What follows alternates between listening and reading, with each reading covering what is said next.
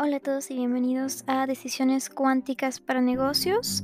Eh, primero que nada, ¿por qué la física entraría en los negocios? ¿Qué tan importante o difícil es entender qué aplicaciones tiene la física al momento de tomar una decisión y cómo la puedo aplicar para lo que yo necesite, no solamente para mi negocio, sino de acuerdo a mis necesidades.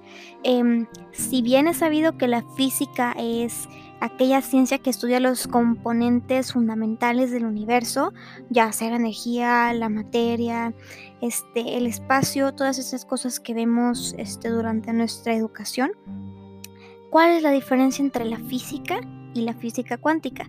Para responder esta y muchas más preguntas, eh, tenemos a uno de nuestros compañeros del parte del equipo de Haibu que justamente está a punto de convertirse en físico.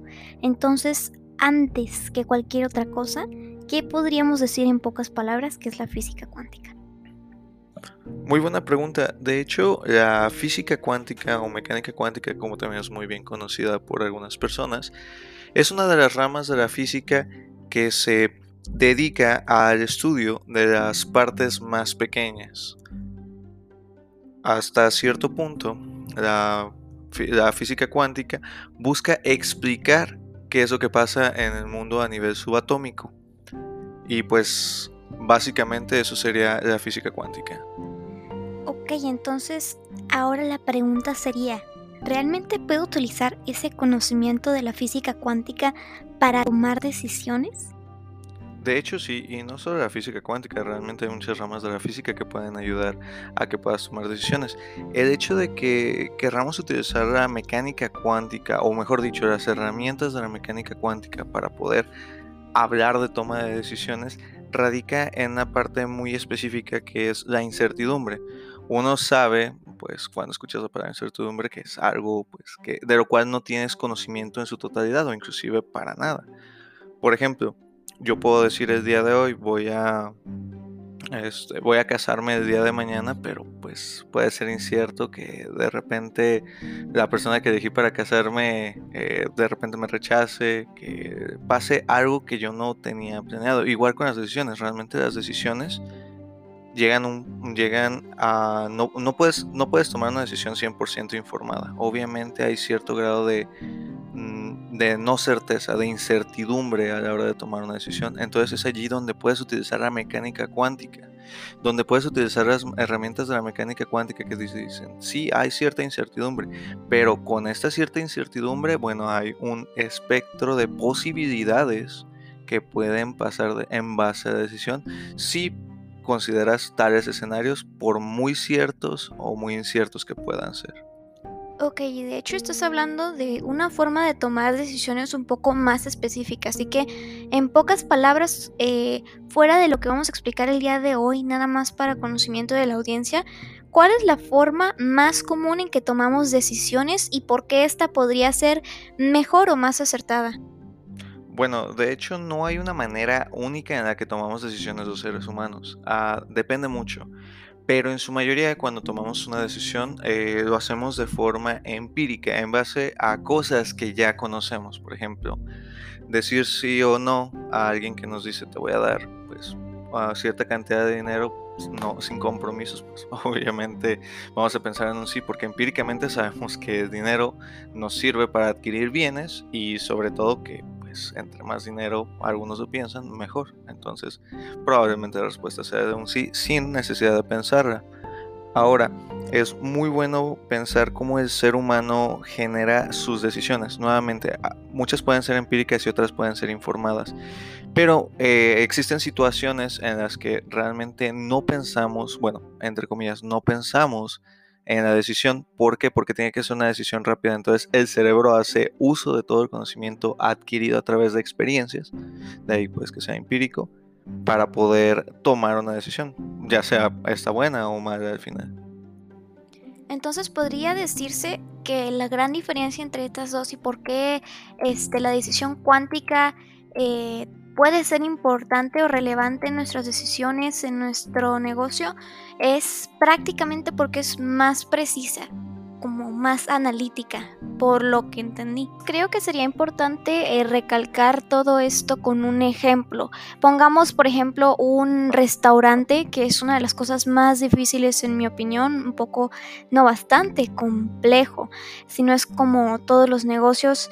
Eh, ¿Qué pasa, por ejemplo, cuando hay un plato muy vendido y el otro no? Yo creo que pues cualquiera pensaría el que menos se vende, pues lo descarto. Pero aquí entra, por ejemplo, la parte de los ingredientes, de que ya los compraste y pues no te queda de otra. A lo mejor pues es algo que puedes cambiar en un futuro, ¿no? Pero de momento, ¿cómo puedes eh, cambiar eso? ¿Cómo podemos seguir con eso? Yo creo que esto más que nada es una balanza de sopesar qué tiene mayor importancia o cuál la tiene menos, pues a simple vista nuevamente sin mucho pensar, como tú dices, sin analizar realmente las cosas, pues uno pensaría que la respuesta es obvia, pero ¿cuál es realmente y qué otros factores podemos considerar así con estas decisiones sencillas y empíricas que hacemos? Bueno, básicamente, ¿qué cosas hay que considerar? Yo los llamaría eventos o detalles del evento.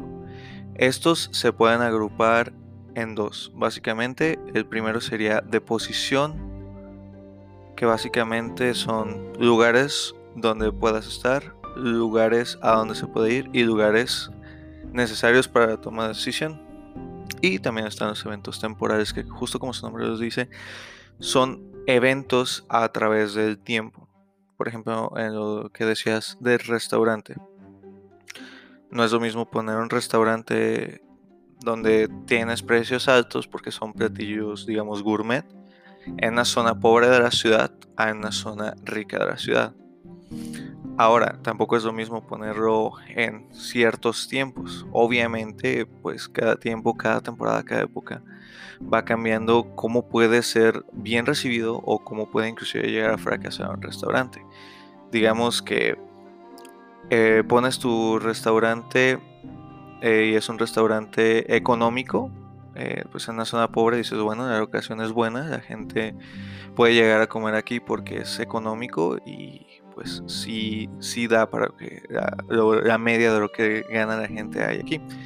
Pero de repente sufres el proceso de gentrialización, que pues el proceso de gentrialización no es otra cosa que pues mueves ciertas partes, ciertas zonas de la ciudad y lo vuelves una parte, mm, digámoslo así, una parte más fifi, una parte donde quieran visitar, donde quieran generar turismo. Entonces a lo mejor tu cocina económica ya no puede competir con lo que hay allí porque ahora la gente ya no va a esperar una cocina económica, va a esperar un restaurante de lujo. Entonces, pues básicamente estos son los eventos o los detalles que hay que considerar, tanto de posición, ubicación, como temporales. Es muy importante considerarlos. No, bueno, y por supuesto también los costos. A lo mejor el platillo más gustado en realidad es más gustado porque es más barato y el platillo menos gustado es justamente el más caro. Pues son datos que al fin y al cabo pues ya estamos tomando en cuenta. Entonces, ahora sí, esta decisión este, empírica que hacemos normalmente, ¿cuál sería la respuesta? Por ejemplo, aquí con nuestros datos, muy sencillamente, ¿cómo lo haríamos? Eh, más bien, ¿cómo tomaríamos esta decisión? Nada más con estos datos, ¿haría falta agregar algo más? ¿Y de qué se puede diferenciar de la decisión cuántica. Nos da más detalles, nos hace pensar en más cosas, nos ayuda de alguna forma más útil que una decisión sencilla. Ok, mira, primero que nada, pues el conocimiento es poder, así que en las decisiones clásicas, entre más información tengas, pues es mejor, ya que, pues, obviamente, si tienes más información, tienes más posibilidades de encontrar o resolver para tener una decisión más acertada, ya sea el sí o no. Pero decir, ¿sabes qué? Es más probable que si hago uno salga este resultado y este resultado me conviene o no me conviene. Ahora, en las decisiones cuánticas, como en todo, necesitamos información. O sea, no puedes hacer nada sin información. Pero la ventaja de las decisiones cuánticas en este aspecto es que la falta de información es la incertidumbre. No digo que entre menos información mejor, porque pues, si la incertidumbre es absoluta, o sea, 100%, pues de nada te sirve. pero te sirve que haya cierta incertidumbre porque tal vez no compensa el que sí tuvieras esa información, pero el saber que existe esa incertidumbre, que bueno, puede haber algún detalle que esté dando por sentado, puede haber algún detalle que realmente no sepa que pueda afectar la decisión, o inclusive saber que existe ese detalle, pero no saber en qué medida afecta eh, a la decisión debido a que no tengo conocimiento empírico de ese detalle o información previa, no tengo condiciones iniciales. Entonces aquí cuando usas la incertidumbre, de hecho quiero hablar aquí, hacer un paréntesis y hablar del principio de incertidumbre de Heisenberg, que básicamente reza lo siguiente. Básicamente uno no puede conocer la posición y la velocidad de una partícula con toda la exactitud posible. O sea, si sé mucho de, si si sé mucho de la posición, voy a hacer poquito de la velocidad. De ahí el chiste que dice un policía una vez detuvo a Heisenberg y le dice, ¿sabe usted que iba a 90 kilómetros por hora? A lo que Heisenberg responde, oh, genial, ahora no sé dónde estoy. Justamente eso dicta el principio. Si sabes mucho de una cosa, no sabes mucho de la otra. En este caso, o para lo que nos sirve en la toma de decisiones, es que si tú tienes mucha información de una, puede que a lo mejor pierdas información de otra porque es una información como dependiente. No, no son parte de una misma no son parte de una misma operación, son entes diferentes que no conectan de la misma forma. Mm, para hacerlo sencillo, es como si dijéramos que 1 más 2 no es lo mismo que 2 más 1. Sí, así de raro es la cuántica. O sea, cambias un poquito y ahora sí que cambia todo como en las palabras. No es, no es lo mismo decir este que no panda el cúnico a que no cunda el pánico, ¿verdad? O sea, cambiaste algunas letras y ya todo se desbordó y aunque podamos medio entenderlo, no es lo mismo. Y esto es lo importante eh, de la parte cuántica, que la incertidumbre no puede reemplazar a la información, pero como no puedes tener información de todo, el saber que no puedes tener toda la información te ayuda a decir, bueno, ¿cuál es el porcentaje de información que no puedo tener? Y con esto hacer unas aproximaciones que te lleven a un resultado y decir, bueno, aún con incertidumbre, aún con el peor de los casos de la incertidumbre, el no sigue siendo mejor que el sí.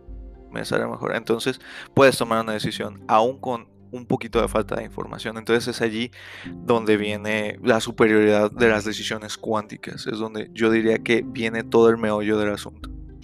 Y de hecho aquí deriva una parte súper importante e interesante que a veces no nos detenemos a pensar, a analizar, y es que esto se aplica en todo, en la ciencia misma, en las matemáticas.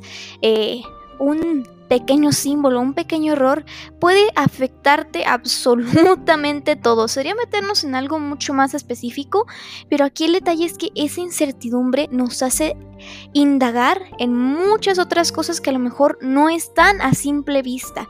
Es estar consciente de que hay algo más allá de lo que vemos y puede expandir nuestras mentes de una forma considerable.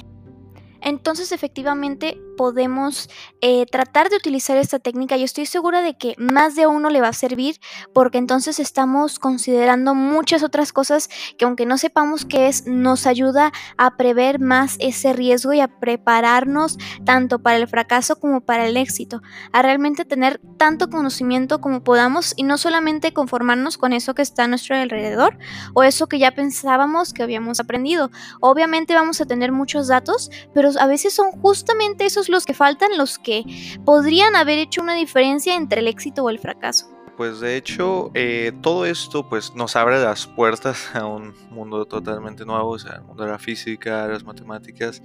Todos esos conceptos pueden ser aplicados a la economía, específicamente a, aquellos que quieran realizar un negocio, a, aquellos que quieran hacer que su negocio crezca, se expanda. Obviamente vamos a necesitar de pues un cierto, de cierto nivel de matemáticas, entendimiento y conocimiento de física. Y este puede ser muy bueno en realidad para llegar a generar todo esto que pues alguna vez hemos soñado y pues la verdad aquí en Haibu lo que vamos a hacer es estamos dedicándonos un segmento totalmente a hablar de matemáticas para economía, en el cual aprenderán desde lo más básico hasta el punto que pues el lector quiera llegar Y de hecho, eh, la razón por la que los invitamos y nos resulta interesante y emocionante compartir todo esto con ustedes es porque si se fijan, este podcast y nuestros artículos están dedicados para todos. No es difícil entenderlo ni mucho menos aplicarlo. Está explicado, impartido de la manera más sencilla pero eficiente posible para que cualquiera, no importa la edad, no importa el país, no importa el color ni el sexo, absolutamente nada, pueda entender entenderlo y aplicarlo en su vida diaria. Aquí lo que buscamos es hacer que las personas crezcan y si esto te puede ayudar, pues eres más que bienvenido a seguir escuchando nuestros episodios para poder seguirte ayudando a crecer y pues que también aportes algo a esta sociedad que tanto necesita esas mentes innovadoras que han hecho estos cambios en los últimos años. Sin más que decir, muchísimas gracias por escuchar. Esperemos que puedan sintonizarnos en otra ocasión.